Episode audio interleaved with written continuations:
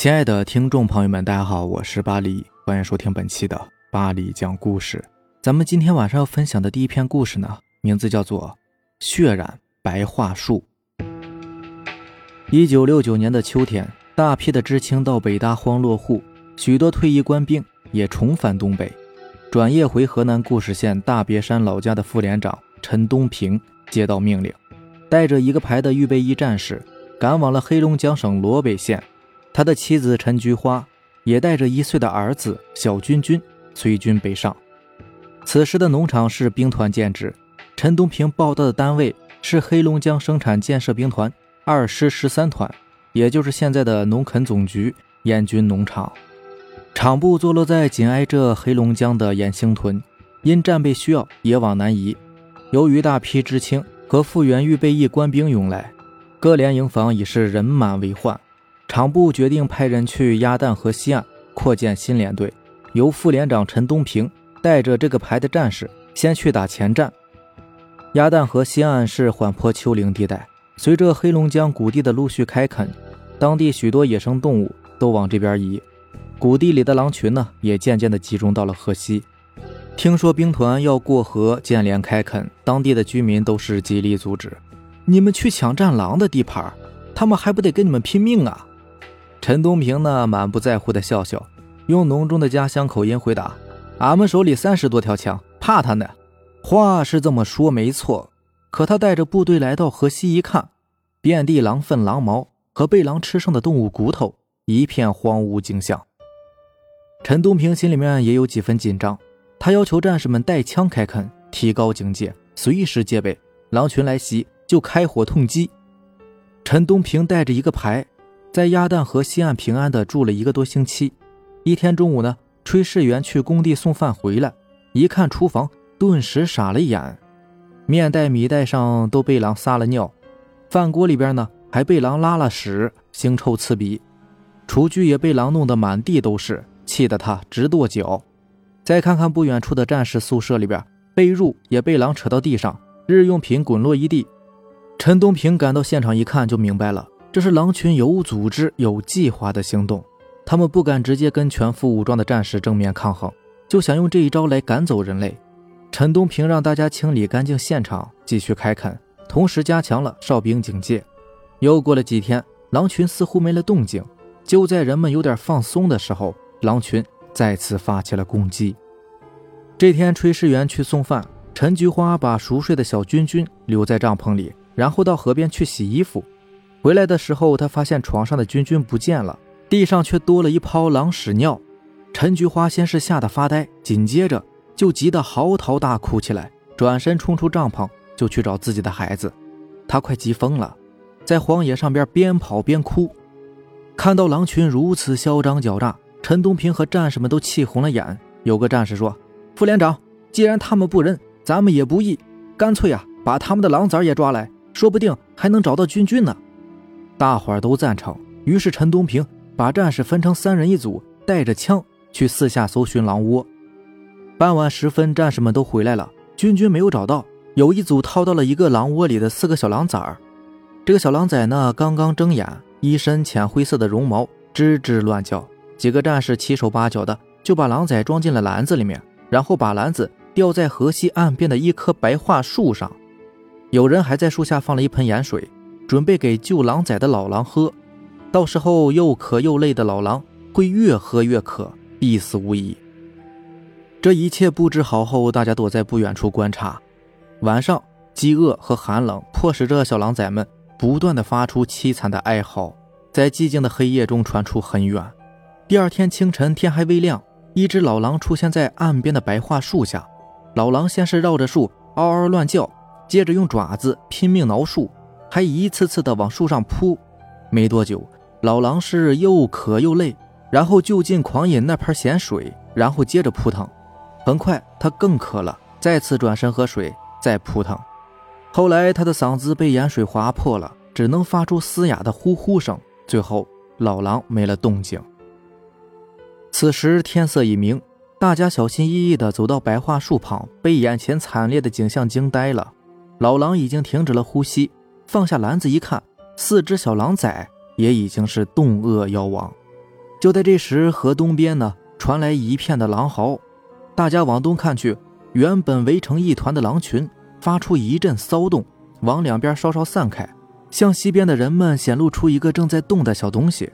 大伙儿正疑惑不解，有那眼尖的战士忽然喊道：“狼群里在动的是个孩子，是不是小君君呢？”大伙儿仔细瞅，真的哎，是小君君啊！你们看，还有只狼给君君喂奶呢。他们准是带着孩子来换狼崽来了。这话让正愣着的陈菊花猛然被提醒，他不顾死活，向着对岸的狼群冲过去。陈东平和战士们也紧跟其后。狼群见到冲过来的人群，并未逃跑，而是缓缓后退散开。冲在最前面的陈菊花一把抱起自己的宝贝儿子，狂吻，又哭又笑的，把眼泪鼻涕一股脑的抹在孩子脸上身上。正当人们为君君的获救欢呼的时候，大家注意到，狼群已从鸭蛋河下游绕道趟过河，往刚才人们离开的白桦树下跑去了。那只给君君喂过奶的母狼急匆匆地跑在最前面。显然是四只狼崽的母亲。当他们跑到白桦树下时，猛然站住，看来也是被眼前血腥悲惨的场面镇住了。只有母狼单独走上前，秀秀满身鲜血的公狼尸体，又回头舔了舔已经死去的狼崽子们。但她的丈夫和孩子都没有醒过来。悲痛欲绝的母狼惨嚎了几声，猛然跃起，一头撞向了白桦树。狼群围着母狼一家的尸体发出一片哀嚎，继而停住了叫声，慢慢的向着远处跑去，在人们的注视下渐渐消失在晨曦中。黑龙江谷地的最后一群狼就这样承认他们斗不过人类，永远的离开了自己的家园。此后，人们在这里也只能看到零星的野狼。到后来，整个北大荒都很难见到野狼了。已经退休的陈东平。至今想起这件事，仍然是心怀愧疚。眼前总是会出现鸭蛋河畔那棵狼血斑斑的白桦树，和树下死去的母狼一家。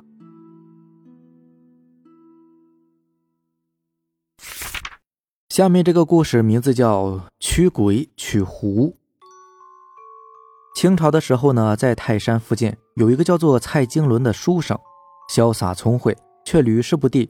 于是放弃功名，潜心研究驱鬼压邪之术。有一天，他游历泰山，下山的时候呢，就看到一个老道士昏倒在了泰山脚下，便停下来救治。先是给道士灌水喝，又拿出了随身携带的干粮。老道士渐渐苏醒过来，对他说道：“实不相瞒呐，我是龙虎山的道士，你我有师徒缘分，所以才假装昏倒试探你的。你果然是个善良的人呐，可以继承我的衣钵。”蔡京伦听后，急忙跪下拜师。道士呢，打开了一个牛皮袋，从里面取出两卷书，上卷说的是驱狐，下卷讲的是驱鬼。道士将下卷给了蔡京伦，对他说道：“你有了这下卷呢，吃的、穿的和老婆就都有了。”蔡京伦问道士姓名，道士告诉蔡京伦，他是龙虎山的吴道元。道士在蔡京伦家里面住了半个多月，每天都教他驱鬼要诀。从那以后，蔡京伦精于驱鬼之术，名声大噪，前来请他施法的人呢络绎不绝，他也因此挣了很多钱。有一天呢，来了一个白发老者，携带厚礼，声称自己姓胡，女儿被鬼缠住了，危在旦夕，恳求蔡京伦到家中施救。蔡京伦收下礼物，随他前往，走了大约十来里路。进了一片密林，来到老者家中，只见是红墙绿瓦，房舍华丽。进到屋里，见一少女躺在纱帐里，少女大约有十八九岁，形容枯槁，面色苍白。蔡京伦上前观瞧，他突然睁开眼睛说：“神仙来了，多谢相救。”家人见了都露出欣喜之色，因为他已经好几天是不吃不喝了。蔡京伦走出闺房，向他父亲询问病状。这个老者就说：“哎呀，每天到傍晚呐，都有一个少年翩然而至，跟我女儿睡在一块儿。等我们去捉他的时候呢，他就消失了。过了一会儿，又神不知鬼不觉的出来了。我猜想啊，他一定是鬼，我女儿被鬼迷住了。”蔡京伦说：“如果真的是鬼呢，捉住他并不难，只怕他是狐精，那就有点棘手了。老者听后连忙摆手：“不是狐精，肯定不是狐精。”蔡京伦交给老者一道符，让他贴在姑娘的床边。这天晚上，他就住在了老者家中。到了半夜，有一个衣冠楚楚的美少年翩然而至，蔡京伦一眼就看出他是鬼。但是这个鬼呢，倒是也没有怕他。美少年说：“我确实是鬼，老者家的人呢是狐精。我和老者的女儿狐媚前世有段孽缘，所以才来到这里的。”鬼和狐精结合，并不违背天理，你又何必强行拆散姻缘而保护狐精呢？狐媚有一个妹妹，叫做狐狸，生的是美丽绝伦。我并不染指她，你可以娶她做老婆。老者如果答应把狐狸许配给你，你再给狐媚治疗。我和狐媚的缘分尽了，还有几天我也要去转世投胎了，请你宽限我几日吧。蔡京伦心下暗自欢喜，便答应了。第二天。蔡京伦来到狐媚的屋里边探望，取下符箓烧了。狐媚神态清楚，也开始说话了。过了一会儿，一个姑娘走了进来，天姿艳丽，宛若天仙呐。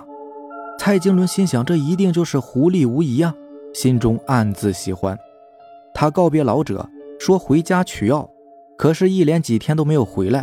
老者的家中闹鬼更厉害了，狐媚的病情也开始加重。